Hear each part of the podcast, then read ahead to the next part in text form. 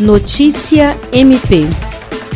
Buscando novas alternativas para acelerar o processo de vacinação, a Procuradora-Geral de Justiça do Ministério Público do Estado do Acre, Cátia Rejane de Araújo Rodrigues, juntamente com o presidente do CNPG, Fabiano Dalazan, e as Procuradoras-Gerais de Justiça do Amapá, Ivana Sei, e do Piauí, Carmelina Moura, visitou nesta segunda-feira, em Brasília, a empresa responsável pela produção do ingrediente farmacêutico ativo Sputnik V. Diante da pouca quantidade de vacinas contra a Covid-19 disponível e do surgimento de novas variantes do vírus, o MPAC discute alternativas para acelerar o processo de vacinação. A visita também contou com uma comitiva de governadores de estado, técnicos do Ministério da Saúde, parlamentares e representantes da Embaixada da Rússia estreunidos em Brasília. Além de conhecer a capacidade operacional e de transferência de tecnologia da empresa, o grupo debateu o Plano Nacional de Vacinação e a aquisição de vacinas diretamente por estados e municípios.